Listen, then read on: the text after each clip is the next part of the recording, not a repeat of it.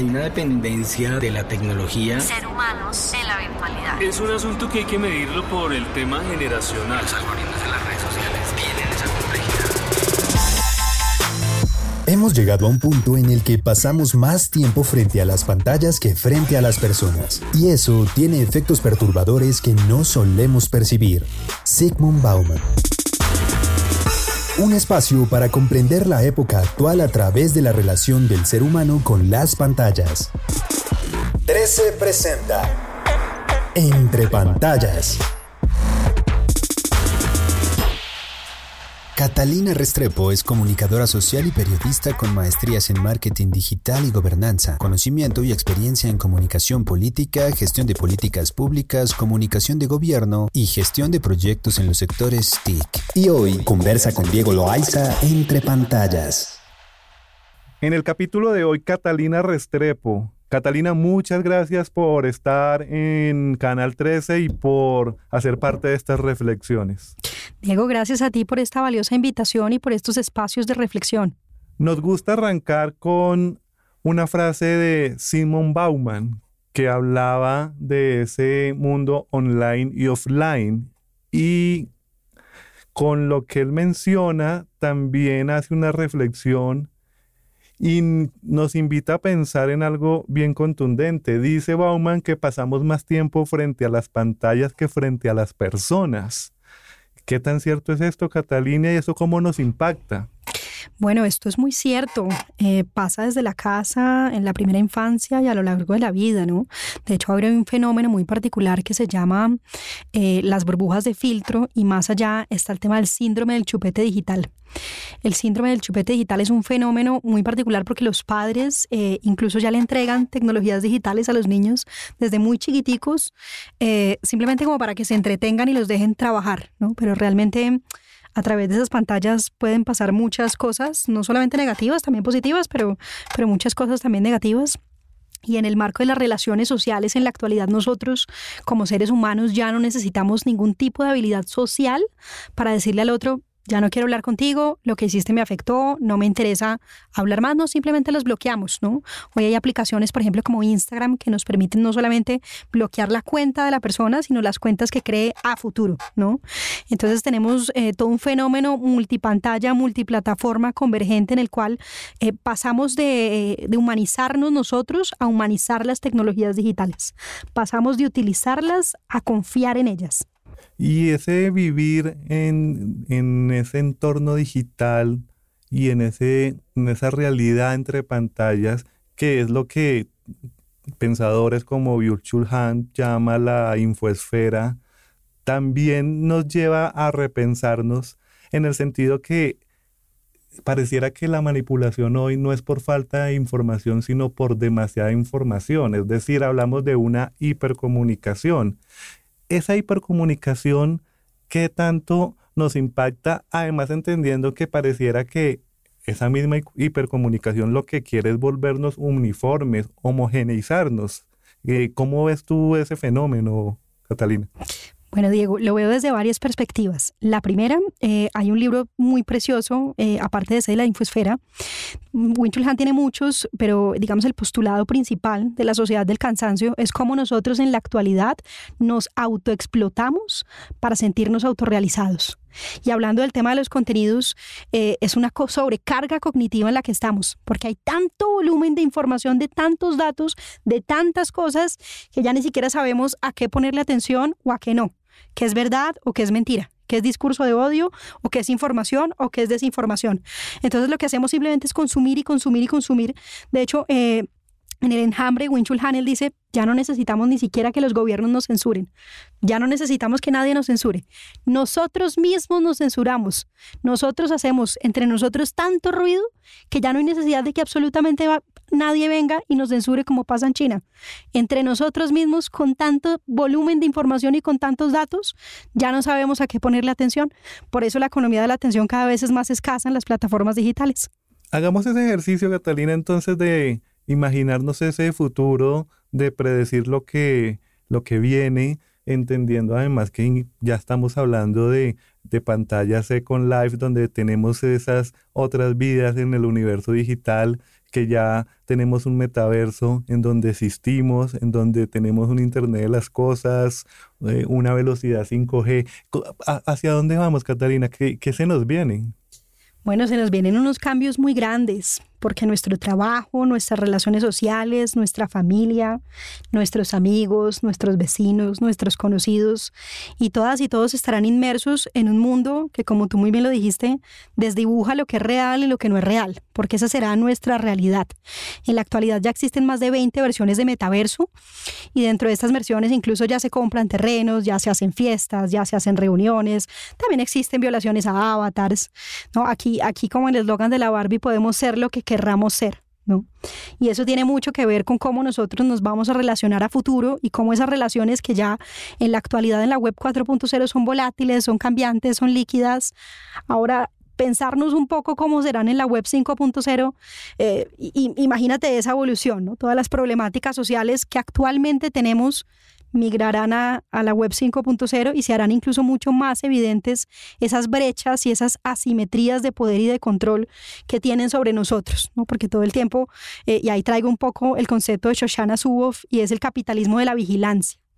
Cómo cada uno de nosotros, eh, cada acción que hace en redes sociales está vigilada por un algoritmo y cómo eso predice el comportamiento futuro del humano. ¿no? Entonces, ahí volvemos al tema de humanizar la tecnología digital y deshumanizarnos a nosotros.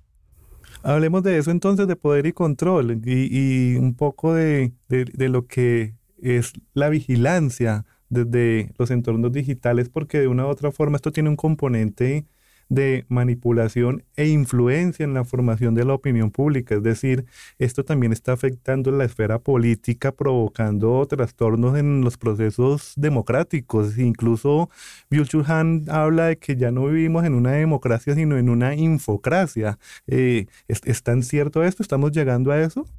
Sí, bueno, yo, yo diría que incluso es eso y tal vez más, ¿no? En la actualidad ya vemos estados, no estados-nación, sino estados-plataforma. Por ejemplo, China es un excelente ejemplo de esto y en China hay todo un sistema de reconocimiento de cámaras, de Internet de las Cosas, de semáforos inteligentes eh, y, más allá hay un sistema de recompensas para esos ciudadanos que hablan bien del gobierno. Si hablan bien del gobierno, si piensan igual al gobierno, son ciudadanos que van a tener mejor acceso a sistemas de salud, a sistemas de educación, a pensión, incluso mejor acceso en el transporte público. ¿no?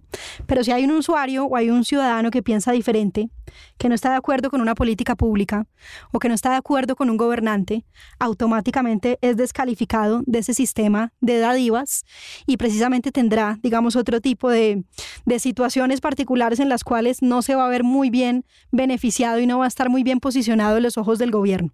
Catalina, quisiera entenderte entonces de qué bando estás tú. Eh, hay un, hay un grupo que ven las nuevas tecnologías como una oportunidad. Hay otro grupo que las ves como perjudiciales. Tal vez parafraseando a Humberto Eco, eh, ¿estás del lado de los apocalípticos o del lado de los integrados? ¿En qué, lado estás? Bueno, yo, yo tiendo un poco más a los apocalípticos. Sí, a los ¿Nos perjudica la tecnología? Sí, un poco más. Es decir, la tecnología nos une, pero más que nos une, nos divide en muchos casos. Y, en la actualidad eh, todavía no hemos visto esa web inmersiva. Todavía tenemos una vida offline y estamos afuera y compartimos con la familia y comemos, eh, así sea con el celular en la mano, pero estamos, digamos, mezclando ese entorno online y offline, ¿no? Hay un, hay un ilustrador que se llama Steve Coates, que los invito para que visiten la página de Steve Coates, www.stevecoates.com. Eh, tiene unas ilustraciones preciosas de cómo él se imagina, tal vez un poco apocalípticas, pero posiblemente ciertas, de cómo él se imagina el futuro de la web. ¿no? Entonces son las personas con sus gafas, con sus óculos, todo el tiempo metidas y con una sonda alimentando su cuerpo, ¿no? que es lo que queda en el mundo offline, porque todo lo demás ya está en el mundo online. ¿no? Los avatars en la actualidad hay muchas personas que lo que hacen es trabajar en el mundo offline muchísimo, ¿sí? Para conseguir dinero y comprar cosas para sus avatars. Porque entonces, así como en el mundo offline, es diferente tener un Renault 4 a un Audi, o es diferente vivir en Ciudad Bolívar que en Rosales, en el metaverso también es diferente tener un accesorio que otro, o tener una propiedad en un lugar que otro. ¿no? Entonces, eh, hay, hay, un, hay un autor que a mí me encanta que se llama Cristóbal Cobo, que tiene un libro que también invito a que lo lean. El libro se llama Acepto las condiciones, usos y abusos de las tecnologías digitales. Y en ese libro él toca muy bien el tema eh, de la tecnología y dice, lo primero que dice es, no se trata de satanizar las tecnologías digitales, pero tampoco se trata de seguirlas consumiendo como las estamos consumiendo desaforadamente porque son ellas las que nos empiezan a consumir a nosotros. Las tecnologías entonces no son neutras, nos unen, pero al mismo tiempo nos dividen. Así que yo me voy un poquito más por el tema apocalíptico. Catalina, todo este ejercicio que estamos haciendo con nuestro podcast, un poco también lo hacemos bajo una hipótesis que nos gustaría descifrar o intentarnos responder. Mm, y esta viene siendo casi que la pregunta del millón. Mm, y voy a hacerme entender para poderte eh, invitará a la pregunta. Y es que en algún momento um, McLuhan nos hablaba de los ecosistemas comunicativos y, Postman con su ecología de los medios en donde diferentes especies comunicativas habitan ese ecosistema, eh, la radio, la televisión, los videojuegos, pero en últimas eran tecnologías y aparatos. Pero pareciera que hay una nueva especie, que en este caso ya no es un aparato, sino un ser vivo que habita allí Lipovetsky lo llama el Homo pantagicus y es ese ser humano que vive, respira y se mueve en torno a las pantallas. Estamos, Catalina, pasando de ser un Homo sapiens a volvernos un Homo pantallus. Sí, y pasa porque estamos dejando de pensar, ni siquiera las operaciones matemáticas simples que antes hacíamos las hacemos. Ahora sacamos la calculadora y ahora preferimos que el algoritmo elija por nosotros, porque creemos que va a elegir mejor porque creemos que va a elegir lo que mejor nos convenga. ¿no? Eh, hablando de McLuhan, McLuhan siempre nos decía, el medio es el mensaje, y más allá nos decía, los medios son una extensión de nuestro cuerpo, de nuestro sistema nervioso central. Hoy los anunciantes pueden saber si nos emociona una publicidad y pueden saber qué tipo de marketing de contenidos pueden hacer. Este sujeto cyborg, entonces, como tú lo dijiste, eh, está dejando de pensar, está simplemente centrándose en consumir. Por eso modelos como el de TikTok son tan exitosos porque yo consumo muchos contenidos en el menor tiempo posible, ¿no? Entonces lo que hago es simplemente entretenerme, ¿no? Es la forma, la gente llega cansada de su trabajo y lo primero que hace es abrir TikTok y el tiempo se les va como agua, ¿no? Ahí volvemos al concepto de lo líquido, de la modernidad líquida y de cómo todo pasa y pasa y pasa y pasa y es efímero y no nos quedamos con nada, ¿no? Entonces, finalmente estos cyborgs, eh, hay un concepto también muy particular a este de los cyborgs que se llama los smartphone zombies eh, y es como eso es, eso es lo que hacemos siempre. Lo primero, lo primero que hacemos al levantarnos es coger el celular y lo último que hacemos antes de dormirnos es coger el celular. Hay una película preciosa, Diego, que a mí me encantaría eh, conversar un momentico sobre ella que se llama Hair dirigida por Spike Jones.